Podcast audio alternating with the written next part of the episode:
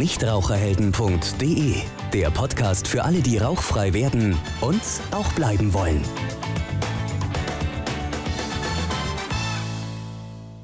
Hallo und herzlich willkommen zu einer weiteren Folge unseres Nichtraucherhelden Podcasts. Heute geht es um ein sehr spannendes Thema, was beim Rauchstopp auf jeden Fall eine ganz entscheidende Rolle spielt. Es geht nämlich um die Psyche. Welche Rolle spielt die Psyche beim Rauchstopp? Unser heutiger Experte ist Professor Dr. Stefan Mühlig, Professor für klinische Psychologie an der Technischen Universität in Chemnitz. Hallo, Herr Professor Mühlig. Hallo. Erstmal vielen Dank, dass Sie sich die Zeit genommen haben. Ähm, ja, wir haben uns ja im Vorfeld ein bisschen über Sie informiert und wir wissen, Sie leiten die Raucherambulanz an der Technischen Universität. Aber vielleicht möchten Sie selbst ein bisschen was über sich sagen, was Sie mit dem Thema Rauchen bzw. Nichtrauchen und Sucht im Allgemeinen verbindet. Ja, ich kann immer ganz offen drüber reden, Herr Bosch. Ich selber habe 30 Jahre schwer abhängig geraucht. Ähm, ich habe sehr früh angefangen, schon mit elf Jahren, weil das damals in meiner Familie haben beide Elternteile geraucht. Meine Mutter hat sogar während der Schwangerschaft geraucht. Ich bin also schon mit einem Abhängigkeitssyndrom sozusagen auf die Welt gekommen, das neonatale Entzugssyndrom und war die ersten sechs Wochen äh, damit beschäftigt, musste künstlich ernährt werden und so weiter. Also ich habe das sozusagen mit der Muttermilch schon dieses Problem aufgenommen und okay. habe leider auch sehr früh selber angefangen zu rauchen mit elf und habe es erst 30 Jahre später geschafft, mit viel Mühe und äh, mit mehreren Rückschlägen dann endlich vom Rauchen wegzukommen. Das ist jetzt genau 15 Jahre her. Und ähm, ich habe es erfolgreich geschafft und habe im Nachhinein äh, über ein Forschungsprojekt dann eigentlich erst den Zugang auch zur Raucherforschung bekommen und habe dann infolgedessen die Raucherambulanzen in Dresden und dann später in Chemnitz gegründet. Das ist sehr interessant. Ich meine, die spannende Frage, die haben Sie ja damit beantwortet, Henne oder Ei, was war zuerst da? Das heißt, Sie haben zuerst durch eine persönliche Erfahrung den Rauchstopp geschafft und sind dann von ihrem Forschungsschwerpunkt her beruflich dann auch sehr stark in diese Richtung eingeschwenkt. Korrekt. Sonst hätte man es ja auch anders sagen können. Sie haben geforscht und studiert und haben dann ihr Wissen auf, auf sich selbst angewendet, aber hier war es genau andersrum. War vielleicht auch ein bisschen durch Zufälle bedingt, aber äh, der, die Rauchstoppmotivation, die Entscheidung dann wirklich endgültig den Rauchstopp auch durchzuziehen, die kam durch ein medizinisches Problem. Das muss ich auch mal ganz deutlich sagen. Wenn man so lange raucht, wie ich das getan habe, dann hat man auf jeden Fall gesundheitliche Schäden davon zu tragen. Und der Intensität und Dauer ist das unvermeidbar. Und in meinem Fall war das tatsächlich so, dass ich eine Diagnose bekam, eine Atemwegserkrankung und dann doch schockiert war über auch die Irrevisibilität, also die äh, nicht rückgängig äh, zu machenden Schäden, die da äh, diagnostiziert wurden. Und habe dann in dem Moment, als mir der Arzt erklärt hat, was da genau gelaufen ist, ähm, in dem Moment hat es in meinem Kopf endgültig Klick gemacht und ich wusste, ich werde mit dem Rauchen aufhören. Das hat dann immer noch ein halbes oder dreiviertel Jahr gedauert, bis ich es auch geschafft habe. Aber die Entscheidung fiel in dem Moment, wo es wirklich brenzlig wurde. Leider mhm. zu spät. Mhm.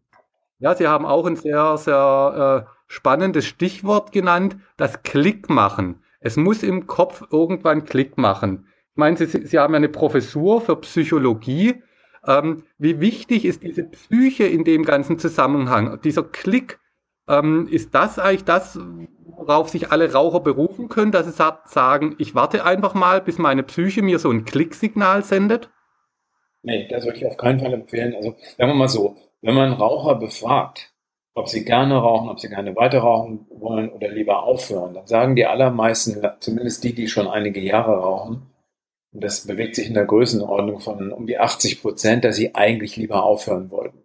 Ähm, den allermeisten Rauchern, und das sind äh, bis auf kognitiv eingeschränkte Personen eigentlich nahezu alle, also weit über 90 Prozent, sind sich der Gesundheitsrisiken des Rauchens auch bewusst. Dass diese Informationen kann man gar nicht ausblenden. Man kann sie nur verdrängen.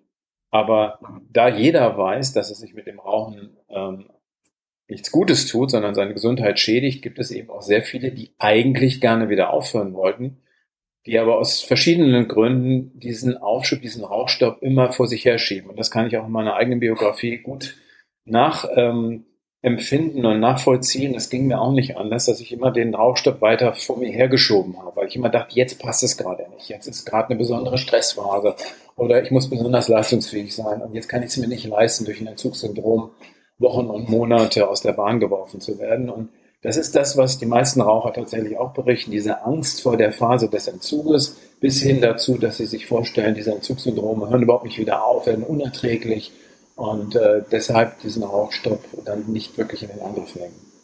Mhm. Ja, das stimmt, das hören und lesen wir auch immer wieder auf unseren Facebook-Gruppen etc. Aber nochmal zurück auf Ihren beruflichen Hintergrund. Ich meine, wenn man sich mit der Psychologie wie Sie so sehr, so intensiv beschäftigt, hilft das, dass man eben diesen Klick, diese Überzeugung, diese, diese starke, diesen starken Willen dann einfacher kanalisieren kann? Hilft dieser Background beim, beim Rauchen aufhören? Naja, also die, sagen wir mal, der Wille alleine ist es sicherlich nicht. Da gehört weitaus mehr dazu, den Rauch durchzuführen und vor allem dann durchzuhalten. Wir kriegen am Ende des, unserer Kurse haben wir ungefähr neun von zehn Rauchern rauchfrei. Also den Rauch, das Rauchen aufhören, ist nicht das entscheidende Problem. Das schaffen die meisten, wenn sie dieses Bonmot von äh, Mark Twain sich vor Augen führen. Mit Rauchen aufhören ist nicht schwer, das habe ich schon tausendmal geschafft. Das bringt das Problem auf den Punkt. Wir haben das Problem der hohen Rückfälligkeit. Das heißt, von den Diejenigen, die aufhören, werden mehr als die Hälfte innerhalb von zwölf Monaten wieder rückfällig. Das ist das eigentliche Problem. Das heißt, der Wille alleine genügt nicht, aber der Wille ist natürlich eine oder die willentliche Entscheidung, und zwar eine verbindliche innere, mit Commitment getroffene Entscheidung, ich will wirklich aufhören. Ich rede nicht nur, das sind keine Lippenbekenntnisse oder Absichtserklärungen, sondern ich habe wirklich den ernsten und dringenden und großen Wunsch aufzuhören. Das ist die Grundvoraussetzung überhaupt, diesen Rauchstopp in Angriff zu nehmen. Äh, und dann gehört noch weiteres dazu natürlich. Und dann unterscheiden sich eben die Erfolgreichen von den weniger Erfolgreichen äh, hinsichtlich verschiedener Eigenschaften und Merkmale. Und dazu gehört eben sowas wie Selbststeuerungsfähigkeit, kann sagen Selbstdisziplin dazu. Es gehören aber auch ein paar Informationen dazu, dass man eben mit Situationen, die brenzlig werden, mit im wahrsten Sinne des Wortes, mit Verführungssituationen, mit äh, besonderen Rückfallsituationen vorher lernt umzugehen und sich Strategien zurechtlegt, was man dann macht, wenn man droht, schwach zu werden. All das mhm. hilft dann nachher äh, auch bei der Abstinenz zu bleiben. Ja, das sagen ja auch die Zahlen, die in, ich glaube, in verschiedensten Studien mittlerweile bestätigt worden sind. Wenn man einfach mal so aufhört, ohne irgendeine Vorbereitung, dann schaffen es langfristig nur zwei bis drei Prozent überhaupt damit ähm, erfolgreich zu sein. Das heißt, auch Sie plädieren ganz, ganz explizit dafür, nicht den Rauchstopp einfach mal so hoppla hopp zu machen, sondern sich intensiv mit dem Thema im Vorfeld erst zu beschäftigen und den Rauchstopp wie so ein Projekt zu planen. Genau. Es gibt Stimmen, die immer wieder behaupten, äh, die Tabakentwöhnung professioneller Art sei nicht wirklich notwendig und sie müsse auch nicht bezahlt werden von den Krankenkassen, weil ja letztlich die überwiegende Mehrheit der Raucher doch auf eigene Faust den Rauchstopp schafft. Das ist auch im Prinzip richtig, dass die meisten Raucher in Deutschland ohne professionelle Hilfe irgendwann zum Nichtraucher werden. Aber das Problem ist, dass sie das eben viel zu spät werden. Wenn man sich die epidemiologischen Daten anschaut oder die Meta-Analyse von Fiori aus den USA, die Sie gerade zitiert haben, dann zeigt es eben, dass pro Rauchstopp, ernsthaften Rauchstoppversuch eben über 96 Prozent rückfällig werden. Und es ist dann mehrere Anläufe bedarf, die leider auch dann erst in den nächsten 10 oder 20 Jahren erfolgen, dass die meisten, die dann irgendwann von der Zigarette wieder wegkommen, zu diesem Zeitpunkt schon gravierende und nicht wieder rückgängig zu machende gesundheitliche Schäden davongetragen haben, wie ich es bei mir selber leider auch erleben musste. Und das ist natürlich ein falscher Anspruch. Wir können nicht warten, bis die mit, äh, also man sieht an den Altersgehorden zum Beispiel, dass die über 60-Jährigen dann nur noch halb so häufig oder viertel so häufig rauchen wie die Jüngeren.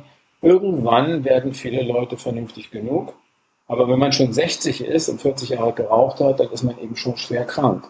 Und auch das Risiko einer tödlichen Erkrankung, einer Krebserkrankung, Lungenkrebs zum Beispiel, oder auch einer COPD oder eines Lungenemphysems ist dann so hoch, dass die Lebenserwartung um 10 oder vielleicht sogar noch mehr Jahre äh, geschrumpft ist.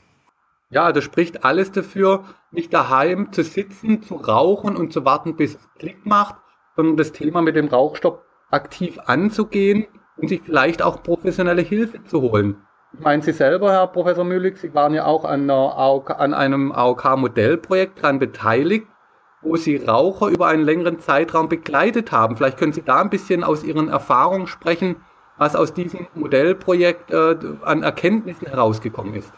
Ja, das war ein großes Projekt mit äh, 600 äh, Teilnehmern in den Studienarmen und nochmal äh, fast ebenso viel am zweiten Studienarm, also nahezu 1000 Patienten, die wir hier in Sachsen gewonnen haben über die AOK vor Ort, hier die AOK Plus. Und der Ansatz war, dass wir Patienten, die bereits eine solche chronische Lungenerkrankung diagnostiziert bekommen haben, eine COPD, oder einen, bereits unter einem chronischen Husten, Raucherhusten leiden, das ist sozusagen das Vorstadium oder das erste Stadium zur COPD, dass wir diese beiden Gruppen frühzeitig versuchen anzusprechen über pneumologische Facharztpraxen und dass diese Patienten ein systematisches Tabakentwöhnungsprogramm bekommen, was aber in diesem Fall vollständig von den Kassen übernommen wurde. Die haben also alle Kosten übernommen des verhaltenstherapeutischen Gruppenprogramms und auch der Medikamente, die parallel eingesetzt wurden, bis hin zu einer ähm, Regelpsychotherapie, die wir für eine Teilgruppe der Patienten, die psychisch komorbide, also unter psychischen Störungen zusätzlich leiden, ähm, dabei hatten oder andere Probleme hatten, die eine Einzeltherapie gerechtfertigt haben, im Gegensatz zu der Gruppen Tabakentwöhnung auf verhaltenstherapeutischer Basis, die wir mit den anderen gemacht haben. Und äh, in diesem Kontext haben wir also sozusagen ähm, ein Idealangebot gestrickt für schwer abhängige und schwer kranke Raucher, die auch aus medizinischer Indikation dringend von der Zigarette wegkommen müssen, damit man überhaupt den weiteren Verlauf ihrer Krankheit noch beeinflussen kann und verhindern kann, dass sie sehr früh sterben, viel zu vorzeitig sterben.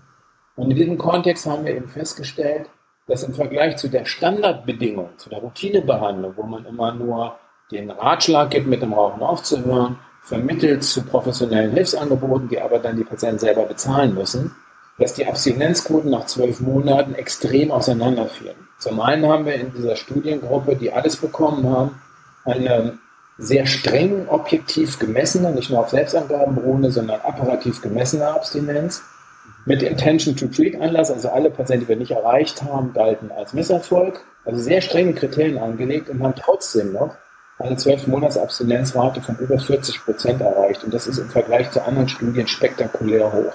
Mhm, mh. In der Vergleichsgruppe, die die Routinebehandlung bekommen haben, so wie das bislang üblich war, ohne Bezahlung, sind lediglich 8% nach 12 Monaten. Also ungefähr diese Quote, die da auch in der Meta-Analyse berichtet wurde.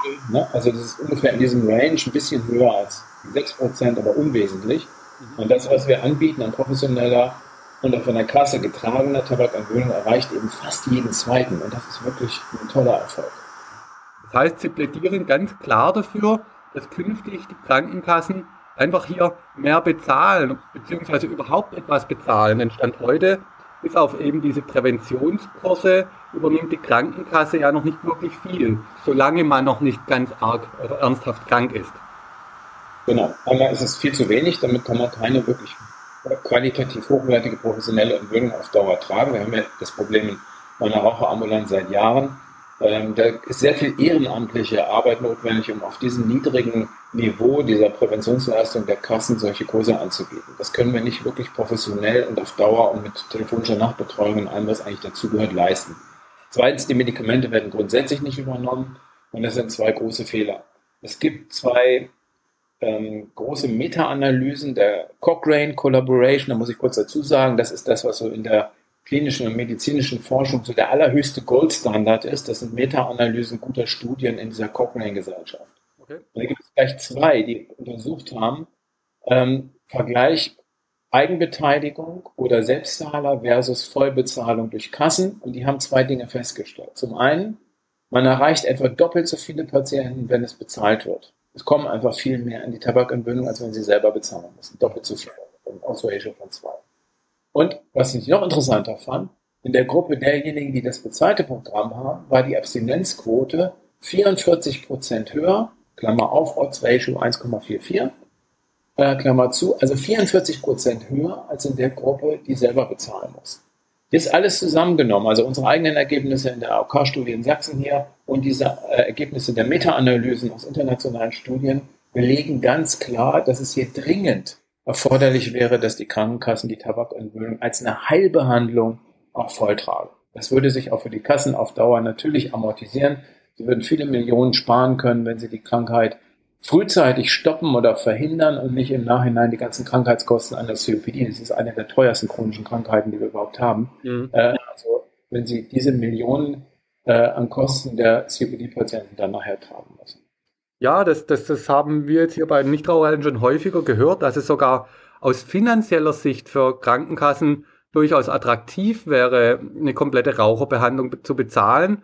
Und wir haben ja auch einen äh, anderen Podcast genau zu dem Thema Krankenkassenleistung mit Dr. Hering, wo wir auch äh, über die Watt-Initiative gesprochen haben. Also auch von Ihrer Seite ist ja der ganz klare Appell, dass die Krankenkassen hier mehr übernehmen und dass man sich eben vor allem als Raucher ähm, eine Begleitung sucht, das nicht einfach so hoppla hopp entscheidet, sondern mit professioneller, professioneller Hilfe eben hier den Rauchstopp dann eben angeht.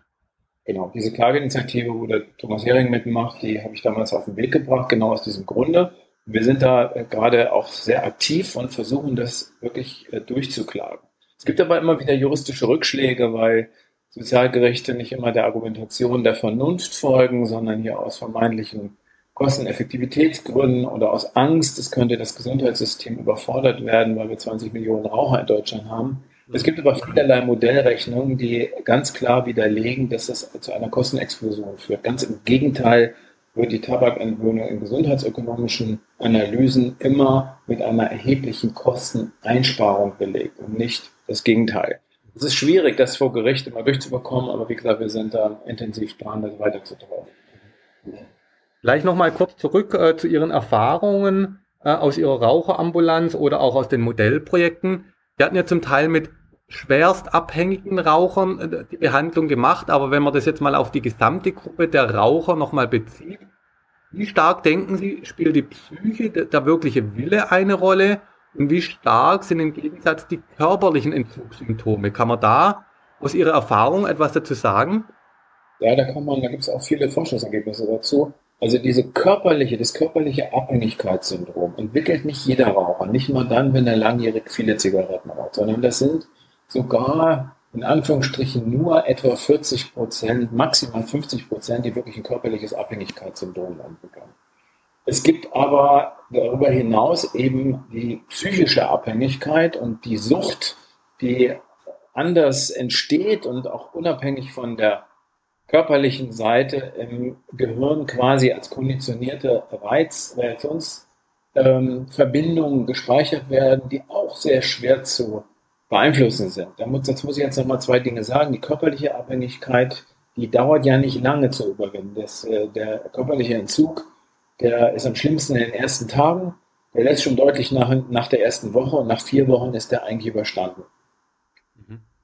Man kann diese Entzugssyndrome auch mit diesen Begleitmedikationen deutlich lindern und den Patienten helfen, diese Zeit auch besser zu überstehen. Das ist aber maximal eine Behandlungsdauer von drei Monaten. Okay. Das hilft. Die Studien sagen, dass die Abstinenzrate dann tatsächlich höher wird. Insofern würde ich auch als Psychologe sagen, ja, es gibt eine Indikation, bei körperlich abhängigen Rauchern diese Medikamente einzusetzen. Das nützt, also sollte es auch bezahlt werden. Die, das größere Problem ist aber sicherlich auf der psychischen Seite, ganz eindeutig. Und äh, diese psychische Abhängigkeit ist auch die Erklärung dafür, dass jemand nach Jahren oder sogar nach Jahrzehnten immer noch rückfallgefährdet bleibt. Weil das Suchtgedächtnis, was sich einmal im Gehirn etabliert hat, sich nicht vollständig löschen lässt. Das ist immer latent, unterschwellig noch vorhanden. Und insofern stellt es immer eine Gefahr dar. Also wenn Sie nach der Bedeutung der Psyche fragen, ja, das ist natürlich das A und O letztlich. Ich muss mich erstmal klar entscheiden und ich muss nachher durchhalten. Mhm. Und äh, wir haben, muss man auch wiederum dazu sagen, natürlich auch in der Bevölkerung eine gewisse Quote von Personen, die eine psychische Störung haben. Und das sind ja nicht wenige, wenn Sie sich die epidemiologischen Daten der DEX-Studie zum Beispiel angucken für die Bundesrepublik Deutschland, äh, jetzt gerade aktuell erhoben, dann ist die Quote derjenigen ohne Nikotinabhängigkeit, die eine andere psychische Störung aufweisen, bei knapp 30 Prozent. Jeder dritte Bürger dieses Landes hat eigentlich ein psychisches Problem in den letzten zwölf Monaten gehabt. Okay. Das heißt aktuell. Und das sind die, diejenigen, die besonders häufig rauchen. Mhm. Ja, also jemand, der eine Depression hat, da ist die Raucherquote nicht 30 Prozent, sondern 60 Prozent und bei schwereren psychischen Störungen wie Schizophrenie sogar über 80 Prozent. Okay. Diese Teilgruppe ist besonders schwierig. Die ist besonders rückfallgefährdet, die ist besonders, die raucht besonders viel, besonders intensiv, besonders abhängig und ist besonders schwer zur Tabakentwöhnung zu bekommen. Mhm. So, also auch von der Seite muss man es nochmal betrachten. Und ansonsten, wenn Sie generell nach äh, der Bedeutung der Psyche fragen, dann ist natürlich nachher die Einstellung zum Rauchstopp und zur Beibehaltung der ähm, Abstinenz ein ganz wichtiger Faktor. Das ist das, was die kognitive Therapie versucht zu beeinflussen. Positive Einstellung, Glaube an sich selber, aber auch Strategien an der Hand haben, mit Krisensituationen, Stress und Rückfallsituationen klarzukommen.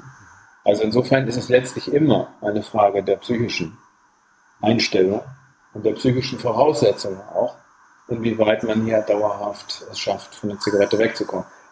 Noch ein letzter Satz dazu. Ja, gerne. Das kann aber jeder schaffen. Wir haben also auch schizophrene Patienten oder schwer psychisch belastete Patienten, die trotzdem den Rauchstopp schaffen. Wir gehen auch in die Psychiatrien und äh, behandeln dort Patienten, die ein Alkoholproblem haben, eine andere Sucht oder eine andere psychische Störung.